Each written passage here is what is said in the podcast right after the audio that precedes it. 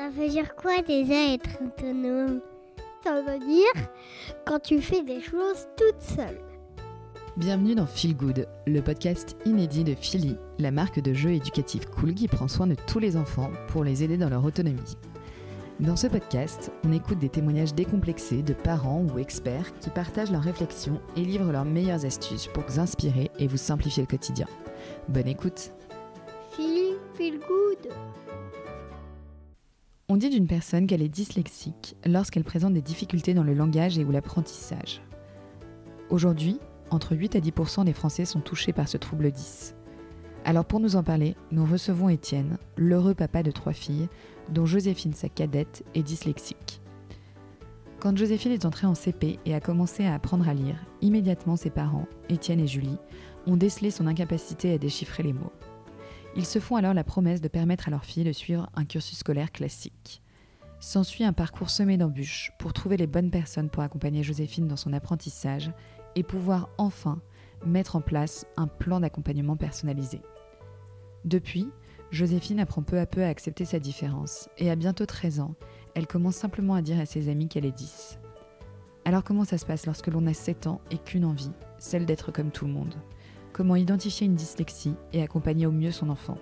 Comment lui redonner l'espoir de s'en sortir lorsqu'il a perdu confiance en lui? Parce que oui, des solutions existent et c'est possible de s'en sortir. Dans cet épisode, Étienne retrace l'histoire de sa famille depuis l'annonce de la dyslexie de Joséphine jusqu'à aujourd'hui et nous apporte ses réponses, son éclairage. Vous l'entendrez, au-delà de ce trouble, c'est aussi et surtout un beau témoignage de famille unie. Merci Étienne, Julie, pour ça. Alors bonjour Étienne. Bonjour Eleonore. Bienvenue dans Feel Good. Merci. Étienne, tu es le mari de Julie et l'heureux papa de trois filles. Puis tu as fondé avec ton frère en 2014 la marque Kerzon. Alors des produits naturels qui sont fabriqués en France, qui embellissent nos maisons parce qu'ils sont trop bons. Et aujourd'hui, on n'est pas ensemble pour parler de tout ça, on est surtout ensemble pour parler d'un sujet bien plus personnel puisqu'on est là pour parler de ta fille. Mais avant de discuter de tout ça plus en détail, je te propose déjà que tu répondes à ma petite question rituelle dans ce podcast. J'aimerais savoir quel papa es-tu pour Louise, Joséphine et Lucie? C'est une grande question, il faudra leur demander, mais je pense être euh, un papa gentil, attentionné, impatient souvent, et euh, aussi relativement faible avec elle. Enfin, je pense qu'elle me manipule pas mal. Alors, donc, comme je le disais, donc on est là pour parler de la dyslexie de ta fille, ta, grande Joséphine. Comment est-ce que vous êtes rendu compte que votre fille était dyslexique, si on reprend toute l'histoire depuis le début? On s'en est rendu compte au CP, au moment de l'apprentissage de la lecture où euh, c'était euh, compliqué pour elle. Euh, donc c'était voilà, c'est vraiment comme ça qu'elle appréhendait la lecture difficilement. Voilà, c'est vraiment, ça a été vraiment le déclencheur. Alors dans cette histoire, on a de la chance, c'est que Julie est elle-même dyslexique. Et donc ses parents l'ont super bien accompagnée, donc elle a réussi à faire face à cette difficulté. Donc Julie était bien prévoyante et observait, observait Joséphine et se rendait compte que voilà qu'elle avait un peu les mêmes problématique mm. qu'elle avait pu connaître plus jeune. Donc c'est ça aussi qui nous a alerté, sur lequel on a fait attention, qu'on a surveillé, et on, même si les enseignants de l'époque euh, étaient nous, nous, prenaient pour des parents inquiets et un peu élitistes, en fait, dès, voilà, dès, euh, dès Pâques, quand elle savait pas très bien lire, on s'est dit qu'il fallait qu'on trouve une solution, donc on l'a emmené chez l'orthophoniste pour, pour avoir une, un, comment, un, double, un double avis. Quoi. Et entre le moment euh, où elle a passé ses, premiers entretiens avec cette orthophoniste et le moment où vous l'avez réellement identifié comme dyslexique, il s'est passé combien de temps? Il s'est passé, euh, bah, nous, on, était euh, en CP, comment, on était encore à Paris, on a migré à Nantes et on est arrivé dans une école à Nantes et dès la rentrée scolaire, du CE1, en fait, l'enseignante nous a convoqués en nous disant bah, il semblerait que Joséphine ait un souci, donc une bienveillance géniale et c'était rassurant pour nous. Et donc dès le début, euh, Julie a, géré le sujet, on s'est, on s'est attelé à trouver une orthophoniste et puis à, à voir ce qu'on pouvait faire, enfin, quelles mm. étaient les, les solutions qu'on pouvait mettre en place pour accompagner Joséphine dans cette histoire. Et comment est-ce que ça se traduit euh, dans son quotidien alors à Joséphine? En fait, la, la, la, dyslexie de Joséphine, et je, j'ai l'impression que un peu chacun a une typologie de dyslexie différente ou des degrés différents, mais Joséphine, elle avait du mal à lire. Donc qui dit du mal à lire, dit du mal à déchiffrer une consigne. Donc à l'école, eh ben c'est euh, un problème, une, c'est, tout est plus compliqué. Après, la chance que Joséphine a, c'est qu'elle est extrêmement visuelle, donc elle compensait pas mal par des images, des choses comme ça. Enfin, on a, on vite trouvé des, solutions. Donc à l'école, c'était comme ça. Et puis le soir, bah, ça impacte que euh, ben, quand on rentre de l'école, il faut, que, il faut travailler beaucoup avec elle. Si on prend l'exemple d'une poésie ou d'une leçon, ben, les, enfants qui ont pas ces difficultés-là vont lire deux, trois, quatre fois la poésie en fonction du début de l'enfant et puis vont, vont la savoir. Et ben, Joséphine, ne sachant, ayant du mal à, lire, et ben, c'était à, nous et beaucoup à Julie de, de, lui lire maintes et maintes fois la poésie ou la leçon pour qu'elle l'appréhende. Voilà, donc ça a impacté notre vie perso parce que Julie a, a changé de, de, boulot pour pouvoir être disponible et que et voilà, ça, ça, pouvait prendre deux heures, deux heures par jour au début pour, que, pour, pour l'accompagner. Quoi. Justement, pour compenser sa dyslexie, il fallait qu'elle travaille, davantage. Quoi. Ce qui était dur pour Joséphine, c'est que elle euh, c'est un peu un handicap invisible et donc en fait elle avait le regard des autres, elle avait euh, cette, elle se sentait un peu euh, frustrée parce qu'elle, le diagnostic lui a permis de montrer que c'était pas de sa faute, mais en contrepartie aussi que elle était différente des autres. Et quand on a 7-8 ans, on n'a qu'une seule envie, c'est d'être comme tout le monde et donc être différent, c'est pas facile. Voilà. Et puis, et puis ben, les enfants sont pas euh, toujours très sympas euh, entre eux. Enfin, ils, ils, sont pas au courant. Enfin, et puis, et puis après, le problème de la dyslexie et par rapport à l'école, c'est que c'est quand même une, une, problématique qui est gérée depuis peu, vraiment, que depuis 2015 qu'on met en place des PAP, donc plans d'accompagnement euh, pédagogique, enfin quelque chose comme ça, plan, bon PAP, je sais pas, je sais plus comment on dit le truc, mais et voilà, et donc ça rentre, enfin, la dyslexie rentre vraiment dans l'école, et voilà, c'est pas euh, facile à, traiter, et donc il y a des enseignants hyper euh, qui ont été formés, qui sont sensibles à cette à cette problématique-là, et donc qui vont vraiment s'investir, et puis d'autres qui malheureusement ont jamais été ou confrontés ou éduqués sur le sujet, et donc en fait ils sont moins, ils ont moins les réflexes et moins les choses comme ça. Mais voilà, ce qui est positif, c'est que ça change, ça commence à changer. Ouais, tu peux nous expliquer ce que c'est du coup ce PAP Ça veut dire quoi concrètement? En fait, l'idée c'est que c'est un plan d'accompagnement. Enfin, on retrouvera le truc, mais l'idée c'est qu'en fait c'est conjointement entre le directeur d'établissement et le médecin du travail, on se réunit régulièrement avec euh, les parents et l'enfant et on essaye de voir quel aménagement pédagogique on peut mettre en place pour que l'enfant euh, continue sa scolarité de façon euh, le plus normale possible. Donc ça peut être par exemple plus de temps pour faire un même devoir, ça peut être des consignes de dire bah, l'orthographe ne doit pas être un sujet, ne doit pas être sanctionné hors du français. Euh, c'est des dictées à trous, c'est plein de sujets. Alors nous, moi je te parle de ça parce que c'était le cas pour Joséphine. Après, j'imagine que les PAP sont adaptés à, chaque enfant ou à chaque, euh, en tout cas à chaque euh, problématique. Mais voilà, ça, ça a été super. Et donc nous, ce qu'on, la, chance qu'on avait, c'est que Julie étant plus disponible, on s'est vraiment battu pour que Joséphine soit diagnostiquée d'une part très vite, mais que le PAP soit mis le plus vite possible. Donc dès le CE1, on a mis en place un, PAP. Comme ça, en fait, c'était écrit noir sur blanc, il n'y avait, pas de, il avait pas de doute. Et donc, le, corps enseignant, c'était euh, officiellement le cas. Et donc, le corps enseignant euh, avait des éléments pour savoir comment s'adapter. Et ça, c'est cool. Et on arrivait dans une école où, en fait, majoritairement, ils étaient hyper bienveillants et des enseignants mmh. super. Euh, qui aidait euh, beaucoup. Et, donc, c'est ça qui vraiment, on a eu une chance aussi sur ce sujet. D'accord, mais du coup, c'est à l'enseignant d'être formé. Il n'a pas un autre accompagnant euh, qui peut l'aider sur ces sujets. C'est la problématique et l'espèce de euh, comment. un peu de polémique au sujet de la mm. dyslexie parce que finalement on, on, on confie c'est plus médicalisé entre guillemets, mais on confie ça au corps enseignant pour s'en mm. servir. Bon, voilà, il y a, encore il y a des choses à faire évoluer, mais déjà c'est une première étape qui est positive, c'est il faut que ça continue. Et après le, le vrai sujet, c'est que les enseignants soient eux-mêmes formés pour euh, appliquer le PAP. En fait, c'est parce que c'est juste des, des, éléments assez, assez de bon sens. Hein. Donner du temps en plus. Euh, adapter un peu les copies, euh, comme tu disais, adapter un peu les copies pour faire les dictations. Adapter les, le temps, le temps des examens, enlever un exercice. si, si, on ne si peut pas rajouter du temps parce que le timing est serré, on peut enlever un exercice et que les enfants.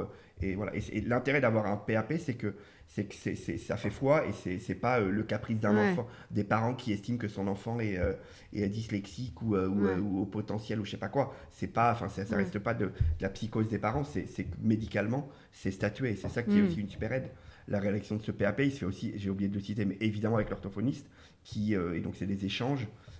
pour adapter. Donc voilà, donc l'orthophoniste, le, directeur de l'établissement ou la directrice, et puis, et puis le, la médecin de, du, euh, de l'école qui fait que. Et comment est-ce qu'on met en place justement ce PAP C'est bah, une... pas, pas beaucoup de temps où je me souviens que Joséphine passait des, des euh, après-midi entières pendant quelques jours à, faire des tests. Je crois que c'est assez normé parce que comme ça, quand Joséphine est arrivée au, en sixième, elle avait déjà l'habitude d'avoir des choses adaptées et donc elle a pu encore plus être autonome. Quoi.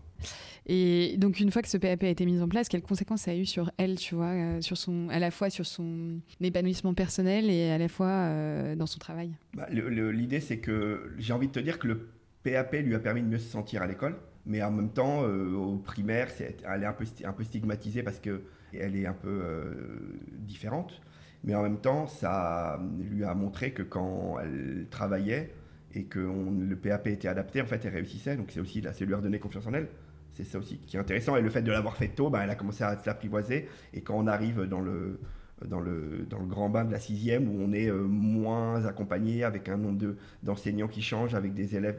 il y a un mouvement et on est moins dans le cocon du primaire. Et ben elle, elle, avait, elle avait euh, apprivoisé son PAP depuis, euh, depuis quelques années, donc ça devenait mm. un peu une évidence, un peu une norme et s'y était fait. Donc c'était une force.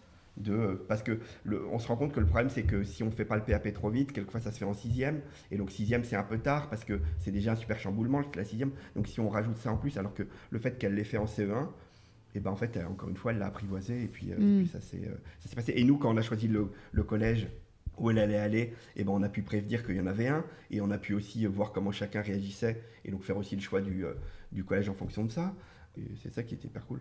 Et puis après, la, la vraie histoire, c'est que, enfin, l'élément aussi déclencheur dans l'histoire, c'est que Joséphine, a, après avoir eu pas mal d'orthophonistes de, différents. Elle a, euh, elle a une qui s'appelle Valérie, qui la suit depuis trois ans et qui est super, techniquement elle est géniale, mais elle a, elle a mis une couche euh, psychologique et une couche euh, d'intellect dans, dans l'histoire et donc elle a hyper rassuré Joséphine sur le fait que ben, c'était pas grave qu'elle allait s'en sortir. Enfin, il y a un accompagnement et lui, elle lui a expliqué comment expliquer sa dyslexie à son entourage et, et comment, vivre avec. Et donc, c'est ça aussi qui a été vachement bénéfique pour, pour Joséphine.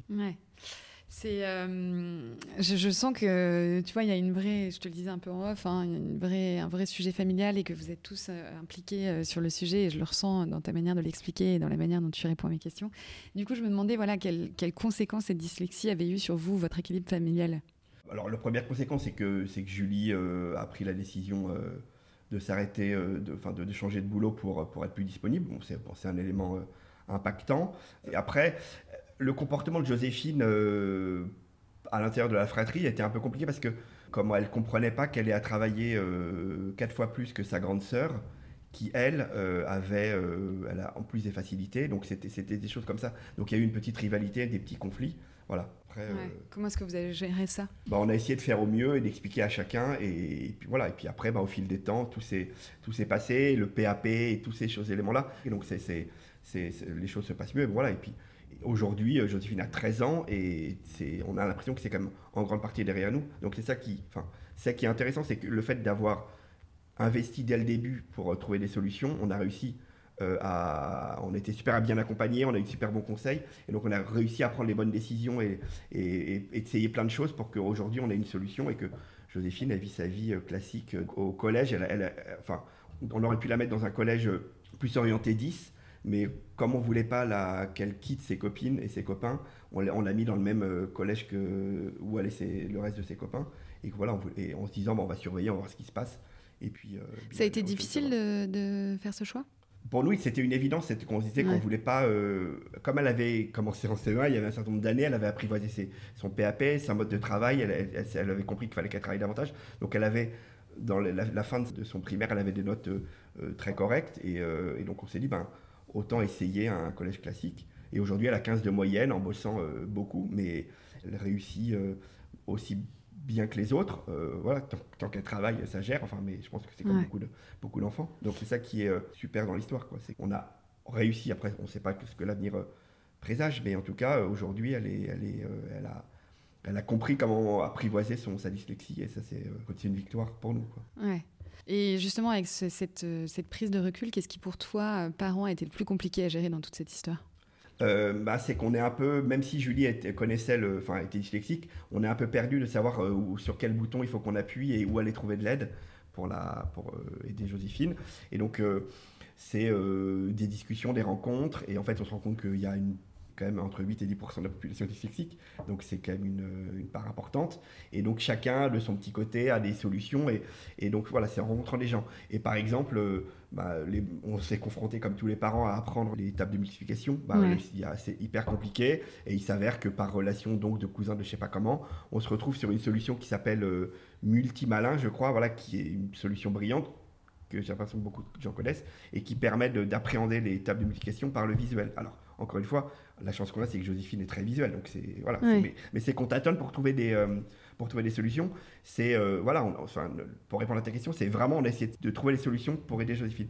Et donc voilà, donc euh, c'est en discutant, c'est par exemple il y a l'association Valentin Huet qui est pour les, non voyants ou malvoyants, a une librairie de livres audio et en fait ils la mettent gratuitement à disposition aux enfants 10. Donc c'est cool. Et pour répondre à ta question par rapport au PAP, bah, le fait d'avoir un PAP, ça prouve que ton enfant est 10, donc finalement, euh, ça donne accès. Euh, mm. donc voilà, c'est au quotidien, c'est quelles, sont les solutions pour que, Joséphine compense sa dyslexie. Quoi.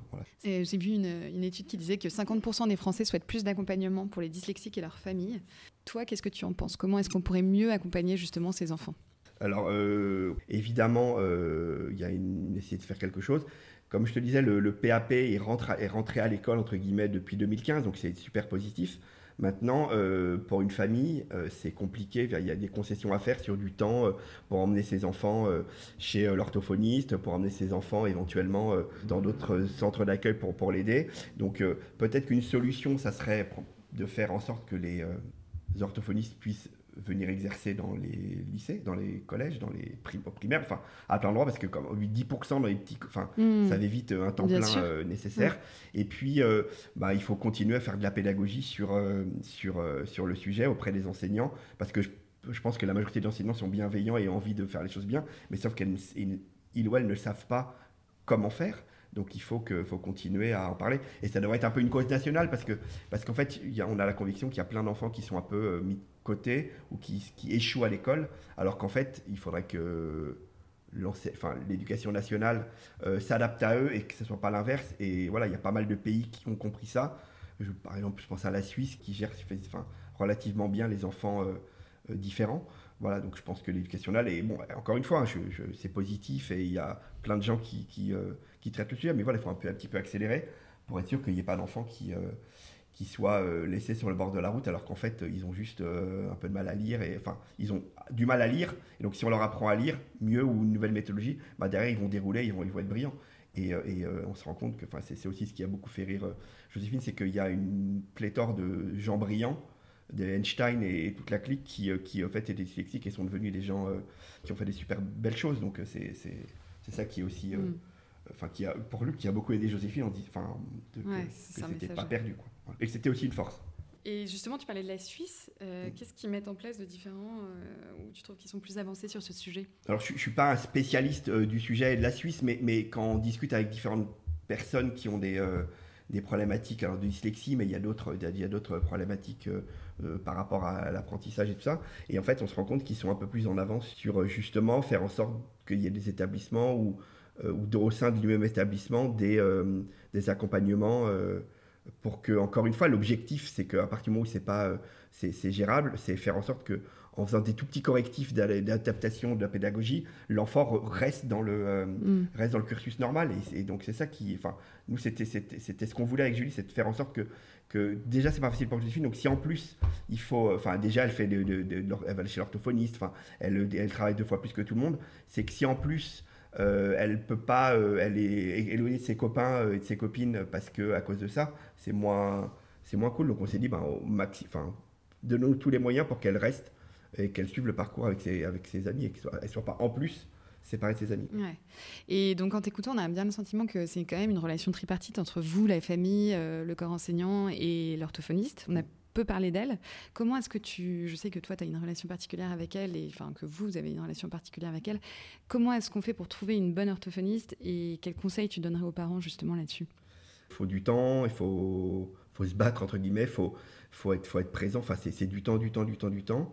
Et Valérie qu'on a depuis trois ans, euh, elle est apparue comme ça dans notre vie et c'est super. Enfin je veux dire c'est voilà c'est dans ces histoires, ben, il, y a des, y a des moments, euh, il y, a a le karma et, ça se passe bien. Enfin, mais je sais pas comment, enfin, à part le fait d'aller essayer de, rencontrer plusieurs et de discuter avec plein de parents et de voir qui est bien, qui est pas bien, euh, j'ai pas de recette miracle. En revanche, il faut essayer de plein de trucs. Et qu'il y a pas, il y a plein d'enfants différents, il y a plein de solutions différentes, et il y a plein d'orthophonistes qui vont à l'un, qui vont, qui iront pas à l'autre, parce que des, voilà, je pense que c'est ça. Ouais. le- Mais voilà, l'orthophoniste, pour moi, est le, l'orthophoniste et l'enseignant, et sont les deux éléments piliers du, du sujet. Enfin, et les parents, évidemment, mais c'est, comme tu dis, une relation tripartite. Mais c'est, voilà, c'est au niveau euh, hors de, hors de l'enfant et des parents, c'est vraiment euh, l'orthophoniste et euh, l'enseignant qui font toute la différence. Et quand une année, Joséphine a un enseignant un peu moins, a eu un enseignant un peu moins accompagnant, bah, c'est plus compliqué pour nous réciproquement. Et puis, mais voilà, et, on parle de la méthode Montessori, il y a plein de solutions aujourd'hui.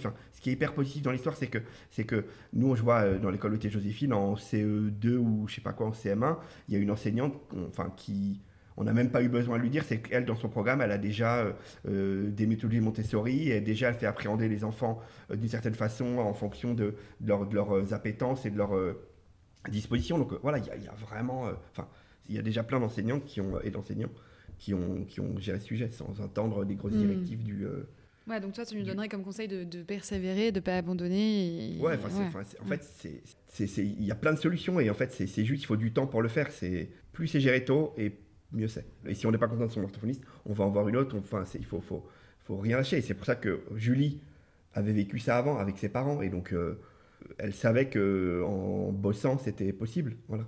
Et comme c'est un problème qui n'est pas très bien connu et peu de gens ont la solution, bah, il, faut aussi, il faut aussi beaucoup de temps pour, euh, pour en parler aux, gens qui ne le connaissent pas et pour, euh, pour l'expliquer euh, éventuellement à l'en- à l'enseignant ou l'enseignant qui ne sait pas ou, ou, à la direction dans l'école. Enfin voilà, voilà au collège, Jo- Joséphine un jour se lève, l'é- se lève en cours d'anglais et va lire un texte et en fait elle se fait, elle s'est fait bâcher par l'enseignante.